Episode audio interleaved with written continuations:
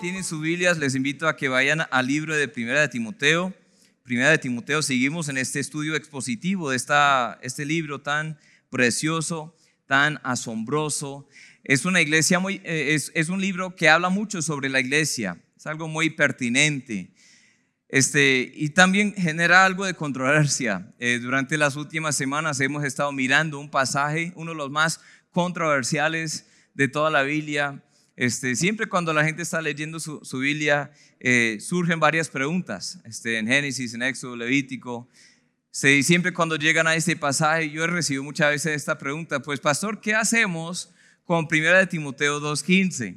¿Qué hacemos con ese versículo? Porque vamos a leerlo, dice, pero se salvará, hablando de la mujer, engendrando hijos. Se salvará la mujer engendrando hijos si permaneciera en fe, en amor, santificación con modestia. Entonces muchas veces me preguntan, pues pastor, entonces eso qué significa? Y con razón, porque parece que muy, muy fuera de lugar, fuera de, de contexto de toda la Biblia, decir que la mujer se salva engendrando hijos. Pues hoy daremos conclusión a esta miniserie que hemos hecho sobre la mujer aquí en este estudio durante miles de años se ha discutido este pasaje. Vamos a leer todo el contexto aquí. Este, aquí hablando sobre el lugar de la mujer en la iglesia, el gran papel de la mujer en la iglesia. Vamos a, unos versículos antes, 1 Timoteo 2, comenzando con el versículo 9. Dice así mismo que las mujeres se atavían con ropa decorosa, con pudor y modestia, no con peinado ostentoso, ni oro, ni perlas, ni vestidos costosos, sino con buenas obras como corresponde a mujeres que profesan piedad. La mujer aprenda en silencio con toda sujeción, porque no permito a la mujer enseñar, ni ejercer dominio sobre el hombre, sino estar en silencio. Porque Adán fue formado primero y después Eva. Y Adán no fue engañado, sino que la mujer siendo engañada incurrió en transgresión, pero se salvará engendrando hijos si permaneciere en fe, amor y santificación con modestia. Muchos quieren llegar a ese texto y enfocarse en todo lo negativo, ¿cierto? Todo lo que la mujer no puede hacer, lo que no debe hacer. Y, es una controversia muchas veces porque dicen, entonces no puedo hacer esto, no puedo hacer esto, no puedo hacer aquello. Entonces debería quedarme en casa descalza, cuidando las niñas ahí con un, niño en cada cadera y uno en las piernas y otro aquí en los hombros, intentando cocinar, haciendo el aseo mientras mi esposo va y vive su vida y sirve a Dios y todo eso. Entonces, ¿ese es el lugar de la mujer? Pues entonces mucha confusión se genera aquí porque hay extremos en todos lados, como hemos hablado. Ya consideramos los versículos 9 y 10 que tratan con la apariencia de la mujer y el testimonio de la mujer, pero es algo, algo positivo porque dice, miren, la idea de apariencia es que las mujeres no tienen que seducirle a Dios. Porque en esa cultura habían prostitutas que facilitaban la adoración en los templos de, los dioses falsos ahí. Y las mujeres tenían que trabajar como eso para que ese dios o las diosas las reciban, que sean útiles. Aquí el apóstol dice, no, no, no, no, es que en la iglesia las mujeres no tienen que vestirse con ropa así para seducir a Dios y mucho menos a los hermanos. Amén. Entonces, bueno, que sea algo como modestia. Eso simplemente quiere decir que no llame la atención, porque tú no tienes que seducirlo a Dios, ni tampoco tienes que impresionarle a Dios, porque la otra clase de mujer aquí en Éfeso, en, en la iglesia que hubiera recibido esta carta a través de, del siervo Timoteo, las otras mujeres eran de, clase, de estrato 10, ¿sí? eran mujeres muy ricas, muy adineradas y, y usaban vestidos que valían literalmente este, miles y miles de días de salario de las personas comunes y se vestían así en las iglesias. Entonces Pablo dice, no, no, no, no, es que la apariencia de la mujer no tiene que ser para ni seducir ni impresionar a Dios. ¿Cuántos de ustedes están agradecidos que a Dios le importa más el corazón? Amén.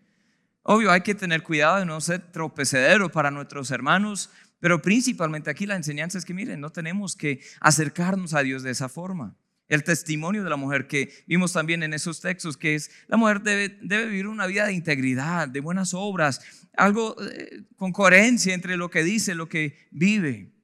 El mundo anhela ver eso, es vivir desde la identidad de ser hija de Dios o hijo de Dios en el caso de los hombres y no para lograr hacer hija o hijo de Dios. ¿Están conmigo? Entonces decir, ya que Dios me ha salvado, yo vivo desde esa identidad. Bueno, también consideramos hace ocho días los versículos 11 al 14 que tratan con el lugar de la mujer en la iglesia. El lugar de la mujer en la iglesia es una persona que aprende. Eso vimos, que aprenda. O sea, esa mujer no tiene que estar siempre sirviendo en el fondo, siempre haciendo el aseo, siempre haciendo eh, la comida, siempre cuidando a los niños, siempre al fondo, mientras los hombres aprendan la palabra de Dios. No, las mujeres también deben aprender. Amén. Dios también abre esa puerta a las mujeres. Durante el mismo ministerio de Cristo vimos que las mujeres podrían estar ahí a los pies de Cristo aprendiendo. Entonces, que aprendan debería participar en el discipulado en esas formas, no tanto del pastorado, porque eso es el contraste que vemos en el texto. Veremos eso con más profundidad más adelante. Pero que esa mujer esté tranquila, que aprenda, que, que no esté enseñando ni ejerciendo dominio en la congregación, pero que pueda, pueda hacer casi todo lo demás, puede servir de muchas formas. Entonces, bueno, ya vimos esas cosas. Debemos evitar los extremos de cada uno de esos lugares de la mujer. Entonces, eh, en lugar de que se aprenda, entonces eh, muchas iglesias dicen, no, la mujer tiene que estar ahí sirviendo. Otras dicen, no, que la mujer dé la enseñanza plena. Está bien, no, no pasa nada. Eso veremos ahorita, que es algo controversial, especialmente para nuestro contexto en nuestra generación, pero aplica mucho. Este, ahora solo nos queda ese último versículo, el 15, que dice, pero se salvará engendrando hijos si permaneciera en fe, amor y santificación como bestia. ¿Todo claro? Vamos para la casa, ¿sí? ¿O no? se salvará engendrando. Pero pastor, ¿en serio? ¿Eso qué significa? ¿Eso se refiere a Eva? ¿Eso se refiere a la Virgen María? ¿Eso se refiere a todas las mujeres? ¿En serio que la mujer tiene que salvarse por medio de engendrar hijos? Pero ¿qué pasa si una mujer no puede engendrar hijos? Y, luego dice, si eh, permaneciere en fe, amor y santificación como decía. Entonces, si los hijos, porque hace referencia a una pluralidad en el griego, si los hijos no permanecen, entonces ¿qué? ¿La mujer no se salva? Hay muchas preguntas que se nos surgen aquí, ¿no? Vamos a ver si podemos despejar alguna de esas dudas. Acordémonos siempre del contexto, porque aquí en Éfeso estaban viviendo muchas confusiones en la iglesia muchísimas confusiones, habían falsas doctrinas, falsas prácticas, había pecado entre algunas personas de la iglesia, mujeres así desordenadas. Entonces, 1 Timoteo 3:15, ahí en la mitad del libro nos da el propósito de esta carta. Dice, para que si tardo sepas cómo debes conducirte en la casa de Dios, que la iglesia del Dios viviente, columna y baluarte de la verdad. Entonces, Dios le ha dado un gran papel a la mujer. Eso es lo que estamos viendo en estos días y no disminuye su valor. En lugar de disminuir el valor de la mujer, Él aumenta el valor de la mujer. Entonces hoy consideraremos en este tercer estudio sobre la mujer la salvación de la mujer. Espero que sea muy edificante. Vamos a orar. Les pido que oren también, que Dios les hable. Oren por mí, el mensajero de Dios nomás. Este, simplemente quiero ser una voz para el texto. Yo no quiero añadir ni quitar nada más. Amén. Entonces oren, oremos según esa, e, esa meta. Padre, muchas gracias por amarnos. Gracias por darnos de tu palabra. Gracias por revelarnos eh, cuál es tu voluntad, Señor, para nuestras vidas. Tú quieres que seamos salvos, Señor, que confiemos en ti. El Señor Jesús, que, quien murió por nuestra salvación, fuese sepultado, Señor, y resucitase los muertos. También quieres que vivamos en santidad, Señor, en fe, empoderados del Espíritu Santo. Y Señor, hay cierto, cierto tipo de orden que quieres establecer siempre en la iglesia. Ayúdanos a someternos a lo que es tu voluntad para que tú recibas toda la gloria. Tu nombre te lo pido. Amén y amén. Bueno, entonces, 1 Timoteo 2.15, se salvará engendrando hijos. Entonces, aquí no se está enseñando que las mujeres de alguna manera pueden ganarse la salvación cuando dan a luz a un hijo. No se está enseñando eso. Yo puedo decir eso con total certeza y confianza. ¿Por qué? Estaría en contradicción con todo el resto de la escritura. Entonces yo sé inmediatamente que el contexto de toda la palabra de Dios, la historia de toda la palabra de Dios, contradice esta idea de que la mujer se va a salvar en ese momento que da luz a un hijo. Por ejemplo, en Romanos 3:20, este, si tienen su Biblia, les invito a que estén buscando estos textos. Eso les mantiene más activos en la enseñanza. Romanos 3:20 al 28 dice, ya que por las obras de la ley ningún ser humano será justificado delante de él. Porque por medio de la ley es el conocimiento del pecado, pero ahora aparte de la ley se ha manifestado la justicia de Dios testificada por la ley, por los profetas, la justicia de Dios por medio de la fe en Jesucristo, para todos los que creen en Él, porque no hay diferencia por cuanto todos pecaron y están destituidos de la gloria de Dios, siendo justificados como gratuitamente. ¿Por cómo? Por su gracia. ¿Mediante, cómo? ¿Mediante qué? La redención. ¿Que es en quién? Cristo Jesús. ¿Cómo es la única forma que, que nos vamos a salvar?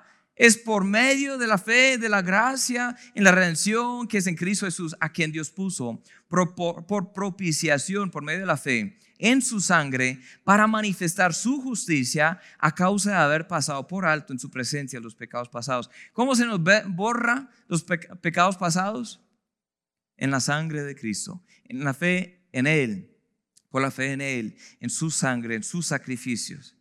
Dice en el 26, con la mira de manifestar en este tiempo su justicia, a fin de que Él sea el justo y el que justifica al que es de la fe de Jesús.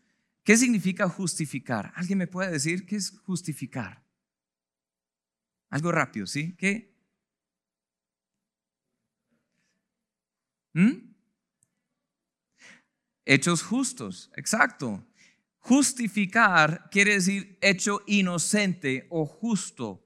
Alguien que no tiene culpa, no tiene pecado, no hay nada en contra a su récord, no, no hay delitos, no hay transgresiones, alguien justo. Entonces, ¿quién es el que justifica? Es Él. Es Jesús. Dice, ¿dónde pues está la jactancia? ¿Dónde pues está la jactancia? Queda excluida. ¿Qué jactancia? Es decir, mira lo que yo hice para ganarme la salvación. ¿Por, qué, ¿Por cuál ley? ¿Por la de las obras? No, sino por la ley de la fe. Concluimos pues que el hombre es justificado por fe sin las obras de la ley. Es un texto largo, yo sé, pero complementa bien lo que estamos estudiando porque nos da ese equilibrio, porque aquí dice la mujer se salvará engendrando hijos, pero no quiere decir por medio de engendrar hijos, no dice que eh, eh, engendrar hijos es la causa por la que ella se salva, no. Eso sería contradictorio. Entonces, si tomamos esta interpretación, estaríamos pronunciando salvación para muchas mujeres que hasta odian a Dios, ¿cierto? ¿Cuántas mujeres hay en el mundo, en el transcurso de todas las generaciones, que han engendrado hijos, pero ni le tomen en cuenta a Dios? No le aman a Dios, no aman a la palabra de Dios, han rechazado a Dios, odian a Dios. Pero si engendran hijos, ah, se salva. ¿Es así? No puede ser. Y así de la misma forma, anula la salvación de muchas otras mujeres que sí han creído, sí aman a Dios, sí permanecen en la palabra, en la fe, pero no han podido engendrar hijos. Hay muchas mujeres ahí. Mujeres que porque nunca se casaron o han tenido problemas de fertilidad. Entonces, este versículo quiere decir que esas mujeres no pueden ser salvas. Para nada, para nada. Acuérdense que para algunas mujeres el plan de Dios es que permanezcan solteras, que les sirvan. Primera de, Corintios 7 habla de eso. Algunas personas deberían permanecer ahí en, su estado de soltero o de soltera para dedicar más tiempo a la obra de Dios, más tiempo a servir a Dios. No es la voluntad de Dios para todos, pero para algunas sí. Entonces estas mujeres no se salvan porque no van a engendrar hijos. No, Debemos considerar el contraste contextual. Veamos otra vez el versículo 14 en nuestro texto, 1 Timoteo 2, 14. Y Adán, Adán no fue engañado, sino que la mujer, siendo engañada, incurrió en transgresión, pero se salvará engendrando hijos, si permaneciere en fe, en amor, santificación, con modestia. Adán no fue engañado, pero la mujer, siendo engañada, incurrió en qué? Transgresión. Haciendo referencia aquí a la caída de Adán y Eva, ¿cuál fue la consecuencia del pecado de Adán y Eva? Tenían consecuencias directamente ligadas a su, a su género. Entonces, para la mujer tenía que ver con, que, con el dolor de engendrar hijos. Si ahí tienen sus Biblias, eh, puedan ver lo que dice en Génesis 3, 16. Dice a la mujer, dijo, multiplicaré en gran manera los dolores en tus preñeces con dolor darás a a los hijos. Y tu deseo será para tu marido y él se enseñoreará de ti. En otras palabras, no es que es una maldición tener hijos, engendrar hijos, no, es que es por medio del dolor que los niños llegan a este mundo. ¿Y cuántas mujeres dicen, ay Eva, ¿por qué tuviste que dejarte engañar? ¿Cierto? Mi esposa, yo les dije hace ocho días que siempre cuando está esperando ahí en esos últimos momentos de, parto y cuando está saliendo esos bebés, este, más que una vez ella se ha referido a Eva, diciendo, Eva, ¿por qué? ¿Por qué, Eva? Porque eso duele, eso duele mucho. Y hoy en día hay medicina, hay, hay como algo para quitar el dolor, este, no hay tantas fatalidades durante los partos como en días antiguos, pero aún así es una cosa difícil, ¿no? Yo nunca he sido mujer, este, nunca he dado a luz. Gracias a Dios. Bueno, pero he estado ahí con mi esposa en todos los partos de nuestras hijas y yo he visto que eso duele.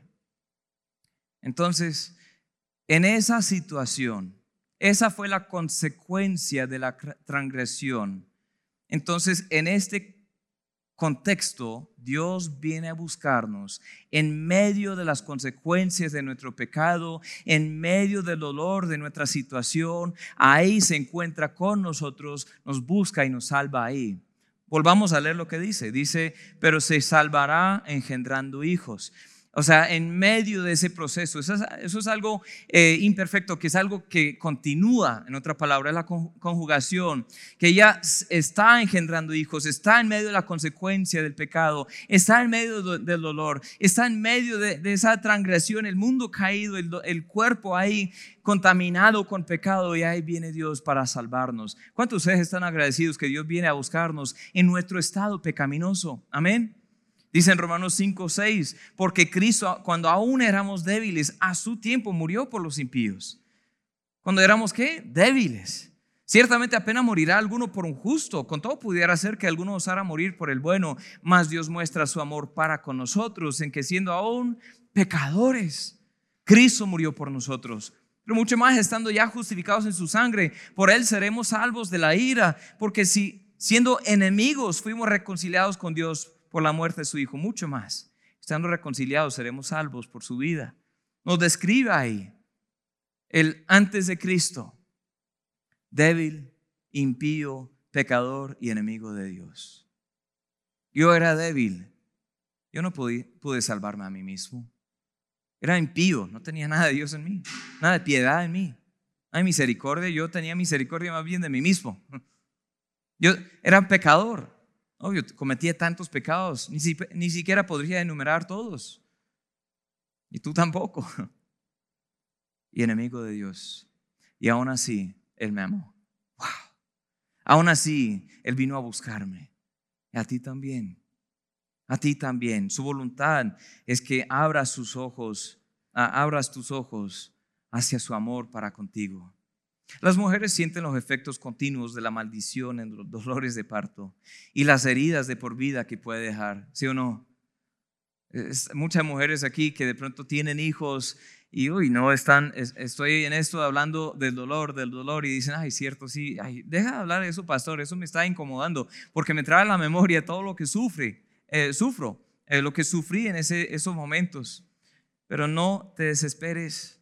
La palabra de Dios para ti es esperanza, no es maldición. El plan de Dios para ti es la salvación, no es destrucción. Y eso es lo que estamos viendo aquí en medio del dolor, en medio de las consecuencias. Dios viene. El plan de Dios para nosotros es salvación, no destrucción. Así como el hombre encuentra su salvación en medio de las malditas futilidades, las miserias de su trabajo, según Génesis el texto que sigue, el, de la mujer, Génesis 3, 18 y 19. Las mujeres deben encontrar su salvación a través de los dolores y las miserias de la maternidad. Ahí cuando dice se salvará engendrando hijos, es como a través de ese proceso, en medio del dolor de engendrar hijos, esa mujer puede encontrar salvación. El dolor temporal del parto y de la vida realmente nos hace acordar que esta vida no es todo. Hay algo más allá hay algo mejor que viene ahorita. Amén. Dice en Juan 16, Jesús está preparando a sus discípulos por lo que iba a suceder, intentando consolarles aunque no sabían por qué. Dice en Juan 16, 21, la mujer cuando da luz tiene dolor porque ha llegado su hora, pero después que ha dado a luz un niño, ya no se acuerda de la angustia, por el gozo de que haya nacido un hombre en el mundo. También vosotros ahora tenéis tristeza, pero os volveré a ver y se gozará vuestro corazón y nadie os quitará vuestro gozo. Todo lo que sufrimos aquí en este mundo nos hace anhelar un poco más la eternidad. Nos hace apreciar, valorar más la salvación. Y solo hay un camino de salvación. No es que la mujer se salve engendrando hijos, es decir, por medio de engendrar hijos. La, la mujer se salva en medio, no por medio de esa situación. ¿Me hago entender? Solo hay un camino. El camino a la salvación es el mismo para ella como para todos los seres humanos. Es por el arrepentimiento y fe en Cristo.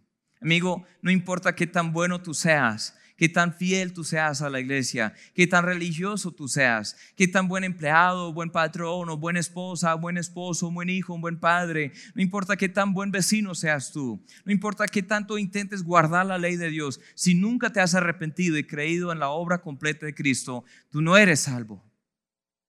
Tú vas a pasar la eternidad alejado y separado de Dios. Pero hoy es el momento. Hoy pueden encontrar la salvación porque es por medio del arrepentimiento y fe en Cristo. Amén. Si estás en tus pecados ahora, Cristo extiende una mano. El Espíritu Santo te está tocando ahí el corazón diciendo, eso es cierto. Eso es cierto, tú has pecado, tú eres culpable. Eso es cierto, acude a Cristo, se salvo. Eso es cierto, tú necesitas la salvación. No, no endurezcan sus corazones. Amén. Clamen a Dios. Crean en Cristo. Jesucristo es el Salvador que se hizo maldición por nosotros. ha eliminado el aguijón de la maldición, ya no puede condenarnos. La fe en Él es el vínculo con el Salvador, el amor, la santidad, el dominio propio son los frutos auténticos de esta fe. ¿Qué dicen Gálatas 3:13? Cristo nos redimió de la maldición de la ley, hecho por nosotros maldición, porque está escrito, maldito todo el que es colgado en un madero Cristo quitó la maldición. Es más, cuando vemos esto de, ese proceso de dar a luz, engendrando hijos, que es mucho más que solo dar a luz, eso veremos ahorita. Está hablando de la consecuencia del pecado, pero Cristo nos encuentra ahí. Y Él nos quita la maldición por encima. ¡Wow! Gloria a Dios por eso. A pesar de la dificultad, Dios nos da salvación. Esta salvación es parecida a la instrucción que vemos del apóstol Pablo, la iglesia en Listra. Este, de pronto los que no, saben bien la historia de, cómo fluye el libro de los Hechos. En Hechos 14, Pablo está predicando este, junto con Bernabé, ahí está este, en diferentes pueblos. Llega a una ciudad que se llama Listra y predica y parece que todo va bien y luego de un momento para otro el pueblo decide apedrearlo y le dejan por muerto. Le echan piedras y luego este, le dejan por fuera de la ciudad.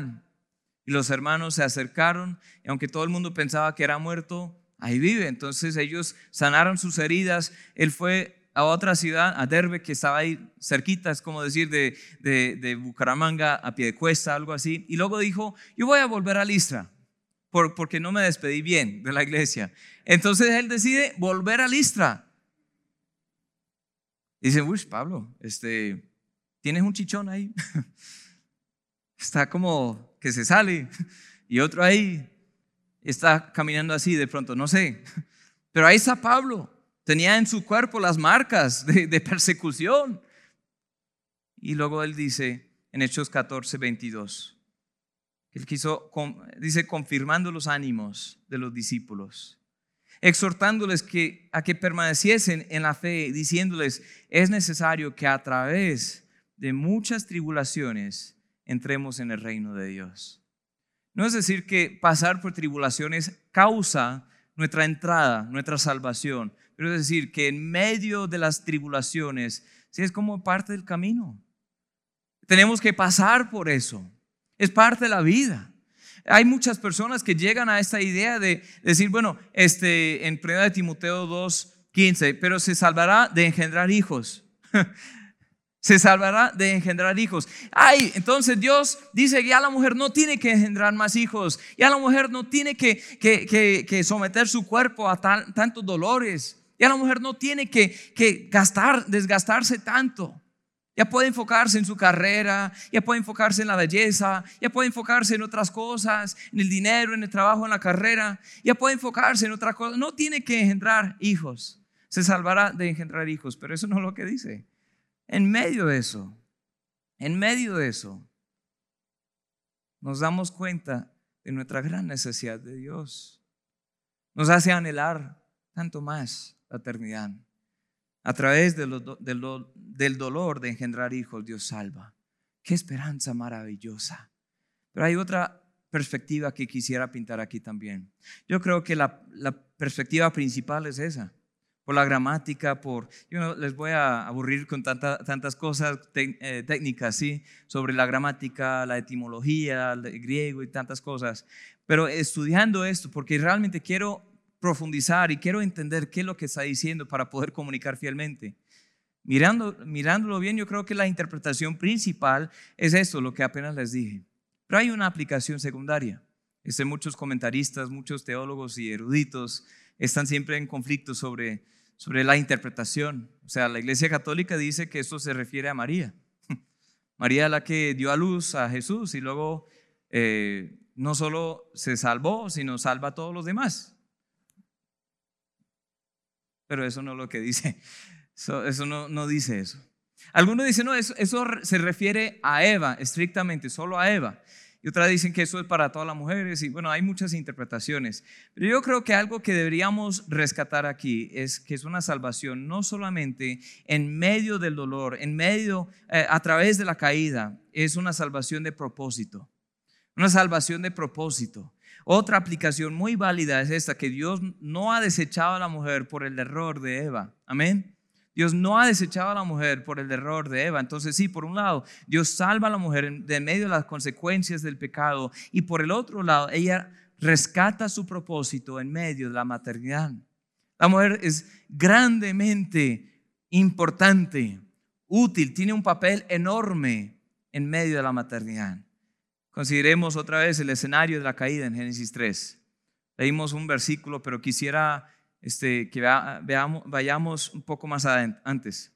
Dice en Génesis 3:14, Jehová Dios dijo a la serpiente, por cuanto esto hiciste, maldita serás entre todas las bestias y entre todos los animales del campo. Sobre tu pecho andarás, polvo comerás todos los días de tu vida. Ahí cuando dice la serpiente, no solo está hablando de, un animal cualquiera, se nos hace entender que es el mismo Satanás, el diablo, la serpiente. Este, en otras partes de la Biblia se refiere a él como la serpiente, como eh, este, dragón o como es eh, este diablo o Satanás. Tiene muchos nombres, pero dice, y pondré enemistad entre ti y la mujer, entre tu simiente y la simiente suya. Esta te herirá en la cabeza. ¿Quién le herirá? La simiente de la mujer, y tú le herirás en el calcañar. O sea, herirse en la cabeza y un mordisco ahí en el calcañar. Que eso duele, pero ¿cuál mata? Pues depende del veneno, sí, pero bueno.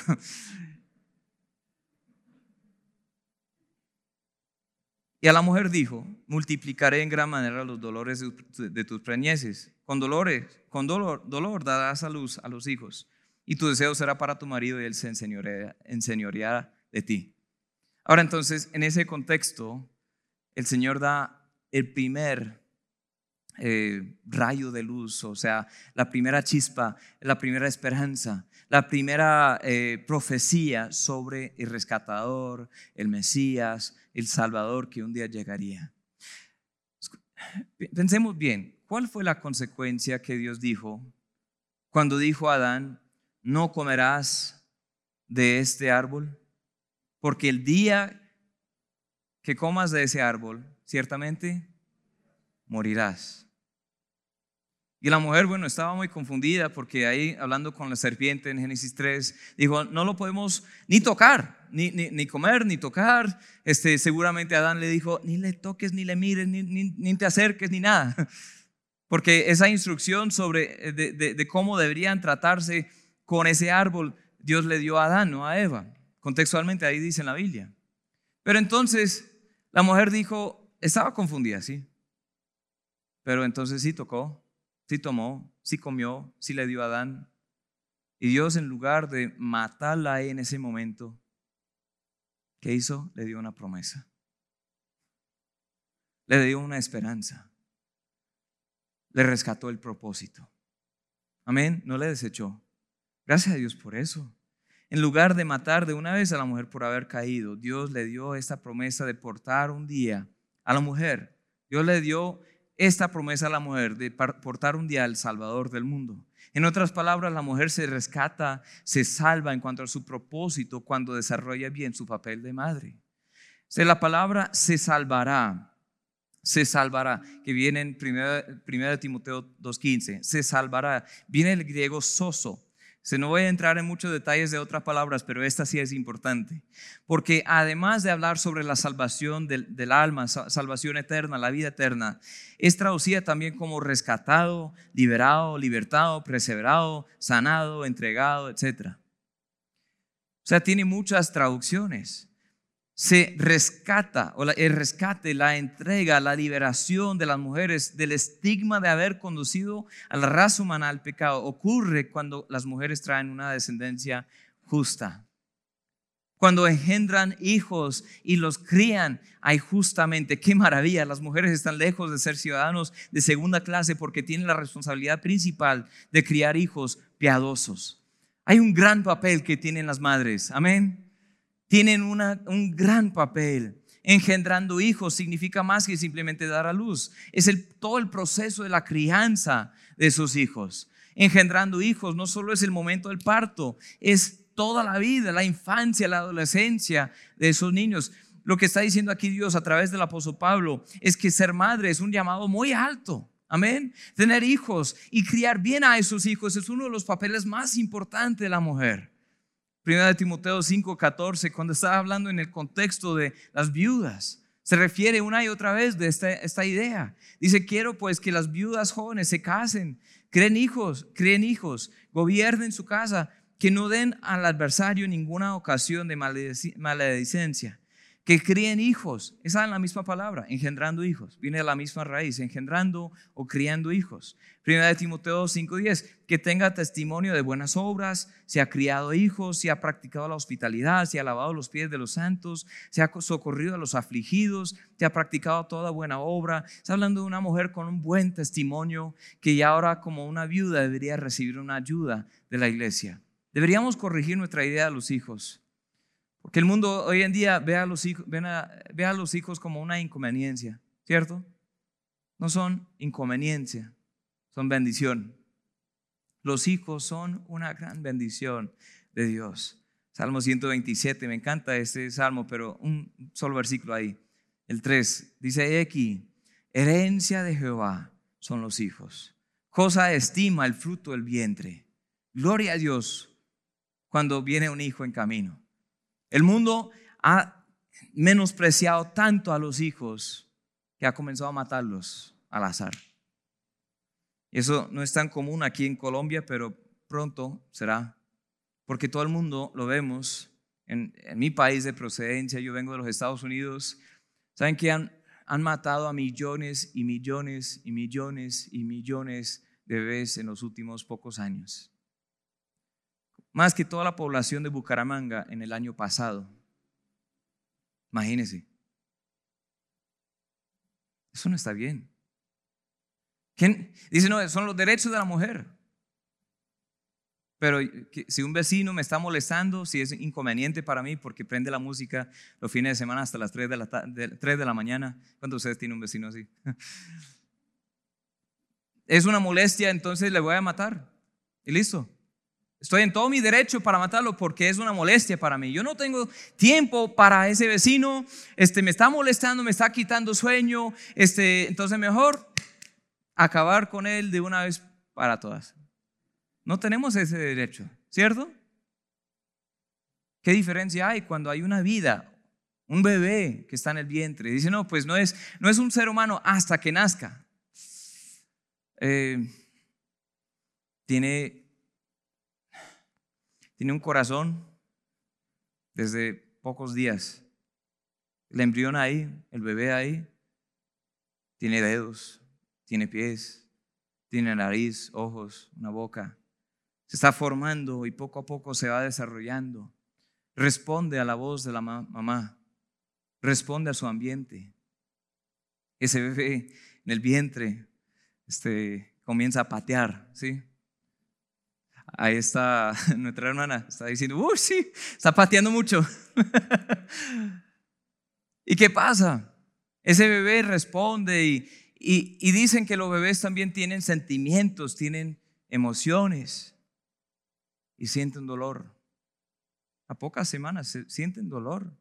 Son capaces de sentir. ¿Quién nos dio a nosotros el derecho? ¿Cómo, ¿Cómo lo decimos? Derecho a la mujer, quitar la vida de un bebé. Eso no puede ser así. Poco a poco se va abriendo el mundo en, ese, en esa, esa, esa forma de pensar. Dice, no, pues Pero no, los hijos son una bendición.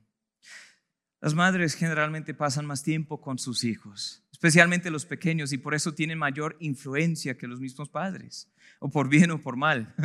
Los niños van aprendiendo mucho de las mamás. Muchas veces se apegan a la mamá, y ya cuando sean grandes, especialmente esas niñas, son como la niña de su papá a veces, eh, porque papá le da cosas y le compra dulces, y eso es lo que me ha pasado a mí. Entonces cuando es conveniente, entonces se acerca y dice, papá, este, tú eres mi papá favorito. Hay una vez mi hija Anabel, este, la, segunda, ella tiene ocho años, este, ella eh, me dijo, estaba, eh, estaba acostándolas, preparándolas para dormir.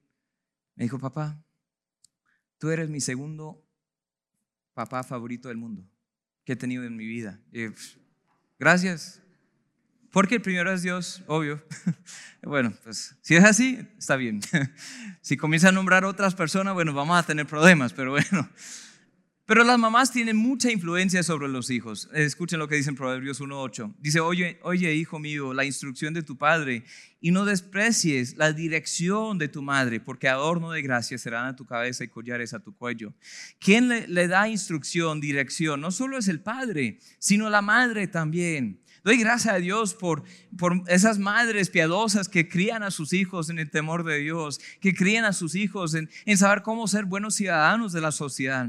Lastimosamente muchos, lo único que, que muchos ven en este pasaje es que la mujer no puede hacer esto, no puede hacer aquello, no se fija en lo que sí puede hacer.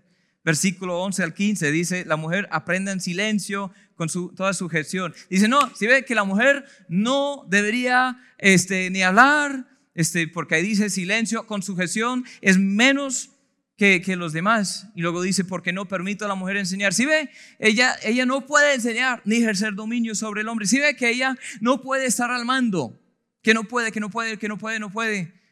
Pero en lugar de ver eso, deberíamos enfocarnos en lo que sí está diciendo, que la mujer sí puede hacer algo.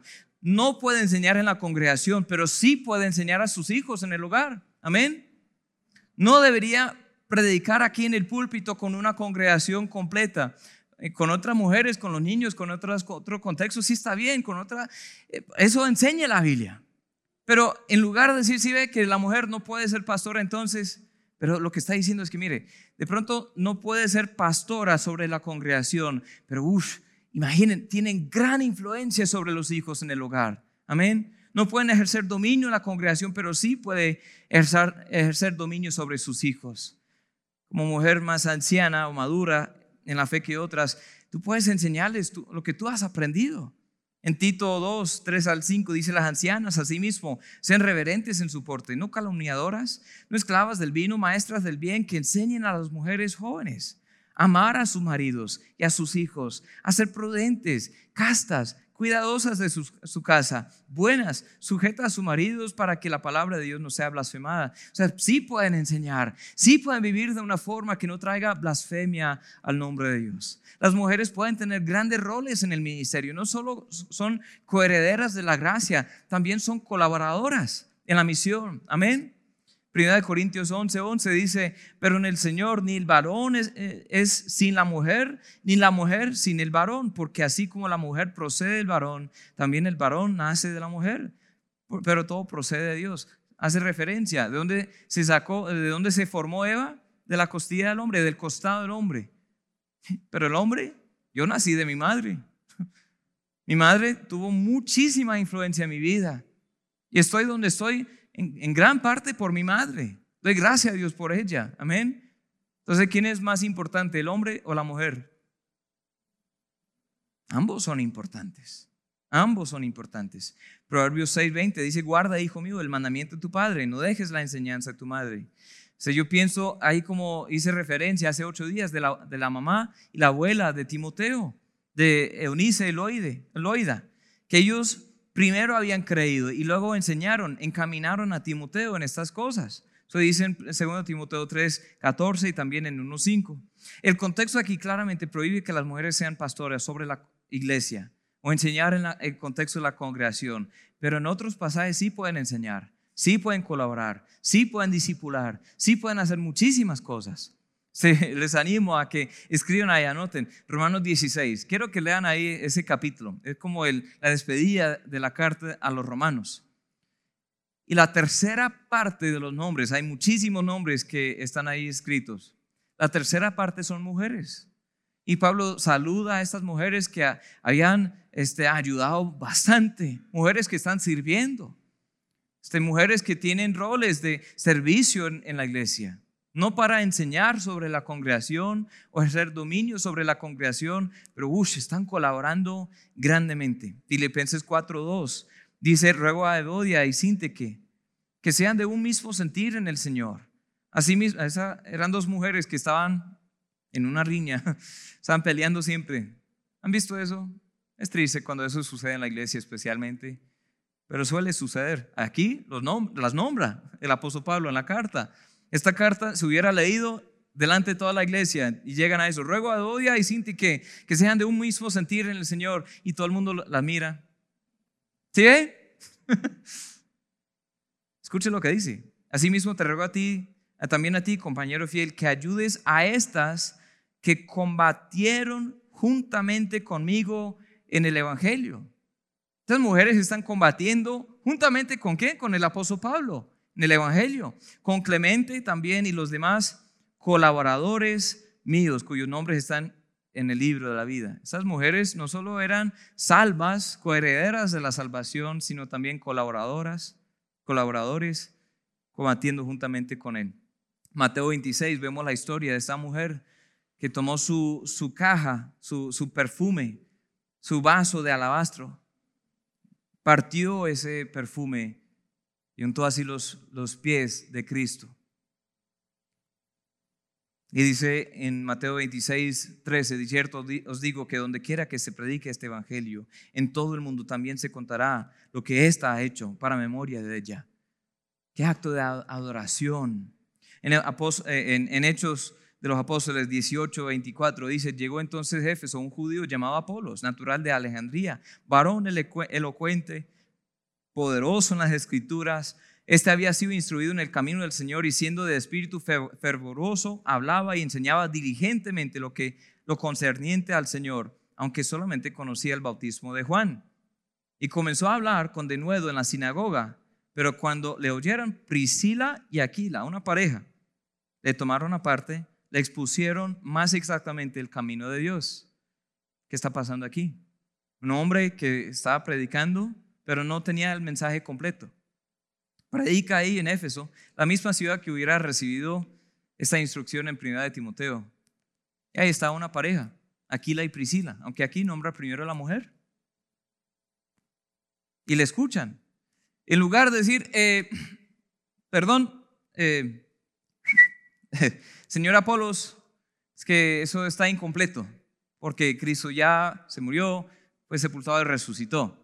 En lugar de decir eso, después dijeron, este, señor Apolos, ¿por qué no se acerca a la casa este, para compartir eh, las once? Eh, y ahí hablamos un, un ratico. Ya ahí sobre el tamal, pan, chocolate con queso. Estaban hablando. Y luego dice, le expusieron más exactamente el camino de Dios. Es interesante para mí, porque no dice que solo fue Aquila que le expuso exactamente el camino de Dios, sino le expusieron. ¿Quiénes? La pareja. Estaban Priscila estaba involucrada por lo menos en el discipulado. No directamente con el hombre, pero en conjunto con su esposo, en conjunto con la pareja. Estaban trabajando en equipo para el discipulado. Gloria a Dios por eso. Amén. Esta perspectiva es un tema de salvación o santificación progresiva. La salvación eterna, vemos que Dios viene a nosotros en medio de la consecuencia del dolor, en medio de la consecuencia del pecado, pero también el dolor, engendrar hijos, nos santifica siempre más. Dice, si permaneciere, el griego es plural, este meno es plural. Es interesante porque en el español aquí, en varias Biblias, no, en todas, varias traducciones es singular, pero en el griego es plural. Dice, se salvará engendrando hijos si permaneciere en fe, amor y santificación como modestia. Se salvará de singular si permaneciere es plural. Entonces, ¿de quién, se, ¿de quién está hablando? Algunos dicen que primero de Eva y luego de todas las otras mujeres. Algunos dicen primero de la mujer y luego de sus hijos. hay muchas interpretaciones, hay muchas ideas. Pero la idea es que aquí van a continuar. Yo creo personalmente que está hablando de la mujer en general y luego las mujeres en general. Entonces, la salvación de todos está siendo comprobada como genuina si permanecemos. ¿Sí o no? La salvación está siendo comprobada si permanecemos. Las marcas de la salvación genuina, como vemos en, otros textos bíblicos, es fe, amor, santificación y modestia o dominio propio, es la misma palabra. En Gálatas 5, 19 dice, manifiestas son las obras de la carne, que son adulterio, fornicación, inmundicia, lascivia, idolatría, hechicerías, enemistades, pleitos, celos, iras, contiendas, disensiones, herejías, envidias, homicidios, borracheras, orgías, cosas semejantes a estas, acerca de las cuales os amonesto, como ya os he dicho antes, que los que practican tales cosas, ¿qué? no heredarán el reino de Dios. Los que practican esas cosas, los que viven ahí en esas cosas. 22. Más el, fruto del Espíritu es amor, gozo, paz, paciencia, benignidad, bondad, fe, mansedumbre, templanza. Contra tales cosas no hay ley. Pero los que son de Cristo han crucificado la carne con sus pasiones y deseos. Si vivimos por el Espíritu, andemos también por el Espíritu. Lo que está diciendo aquí en Timoteo 2, 1 Timoteo 2.15 es lo mismo. Que uno que es salvo permanece. Uno que es salvo permanece hasta el fin y permanece con fe, con amor, con santificación y con modestia, las mismas cosas que están aquí en Galatas 5. Tercera de Juan 4 dice, no tengo yo mayor gozo que este, el oír que mis hijos andan en la verdad. Filipenses 2.12 dice, por tanto, amados míos, como siempre habéis obedecido, no solamente, no como en mi presencia solamente, sino mucho más ahora en mi ausencia ocupados en vuestra salvación con temor y temblor. Amén. Eso es lo que está diciendo. Ya en conclusión, ya están listos para concluir, ¿sí? Y luego vamos para buscar el almuerzo. Mujeres, ¿se han dado cuenta del gran papel que Dios les ha dado? Es un gran papel. Su apariencia no tiene que seducir ni impresionar a Dios. Él ya las ama, las acepta en Cristo. Su testimonio, el mundo está buscando coherencia entre lo que dicen y hacen. En el hogar, sus hijos, su esposo, sus vecinos, sus amigas. Su lugar pueden aprender tranquilamente, aunque no pueden ser pastoras, tienen gran influencia e importancia en muchas otras áreas, especialmente el hogar. Su salvación, Cristo hizo posible que en la vida eterna. Por su gran sacrificio, ahora les invita a ser parte de algo mayor. Hombre y mujer, joven, es aquí el día de hoy, de pronto nunca has puesto tu fe en Cristo. No estás muy seguro de la vida eterna. No sabes dónde vas a pasar la eternidad. Hoy es el día de salvación. Hoy es el día para tomar ese paso de fe, decir, yo veo que soy pecador, yo veo que merezco la ira de Dios, yo veo que Él recibió mi castigo, Cristo fue muerto por mí y por su sacrificio ahora se me puede quitar la ira de Dios. Y Él me invita a estar en comunión con Él por la eternidad. Él me invita a aceptarlo como mi Señor y Salvador. Y ahora me abandono en sus manos. Ya no confío más en la iglesia, no confío más en mis obras, no confío más en mi justicia, no confío en nada más, sino en Él. Él es mi plan A y no hay un plan B. Amén. Abandónate en sus manos aférrate a Él, abraza el Evangelio porque es vida. Y no solo para entrar, sino toda la vida es por el Evangelio. Si hoy nunca has sido salvo y hoy estás, estás consciente de tu necesidad, no endurezcas tu corazón. Cree en Él. Ahora mujeres también quiero animarlas a que acepten su gran papel de mujer Dios se glorificará por medio de ustedes. Amén. Dios ha equilibrado perfectamente los roles de los sexos. No somos iguales, somos diferentes. El hombre no es mayor y la mujer no es mayor. Somos iguales en importancia, pero no de roles, no de papeles. Los hombres deben ser los líderes de la iglesia, la familia. Las mujeres ejercen influencia piadosa en la vida de sus preciosos hijos. Así se mantienen alejadas de cualquier acusación de inferioridad. Pero cuando la iglesia se aparta de este orden que Dios estableció, este orden divino, perpetúa el desastre de la caída. Eso fue lo que pasó al principio. Eso es lo que está diciendo aquí el apóstol Pablo. En su maternidad, acérquense a Dios. En esos, esas noches donde los, niños no los deja, no las deja dormir. Acérquense a Dios. Criar a los hijos le hace entender su necesidad de Dios, ¿no? Pero criar a sus hijos le hace entender más el corazón de Dios. Así como ese mocoso no contribuye nada sino problemas y dolor y falta de sueño, pero tú le amas. Dios te ama más. Amén. Es un gran papel. Demos gracias a Dios por esto. Señor, te alabamos, te bendecimos en esta mañana por todo lo que has hecho. Pido que tu palabra corra, que sea glorificada en los corazones de todos los que están aquí presentes. Te pido que obres, Señor, que si hay alguien que no es salvo, que no complique las cosas. Es tan sencillo que hasta un niño lo puede entender. Hay que sernos como niños para entrar al reino de Dios, porque hay que abandonar nuestra propia confianza y echarnos en tus manos. Señor, tú nos buscas, tú quieres salvarnos a pesar de todo, pero no vas a imponer esa salvación. Nos das la opción, Señor, de aceptar o rechazar. Pido que las personas hoy están escuchando esto, no se endurezcan. Señor, yo te pido que las mujeres abracen su papel como madre, que no abandonen a sus hijos para perseguir otros sueños, Señor, que supuestamente son mayores. Que no abandonen su llamado, llamado alto y grande de engendrar hijos, de criar hijos, de instruir a sus hijos. Señor, que te, glorifiques a través de las mujeres hoy. Te pido en especial por las que están trabajando tanto como madre, como padre. Esas madres solteras o viudas que están laborando, Señor, yo sé que es difícil porque tienen que mantener el hogar, tienen que este, sobrevivir tienen que suplir las, los gastos, Señor, del hogar. Yo te pido que les, les des una gracia especial y como iglesia que podamos estar dispuestos a ayudar, apoyar, porque somos familia.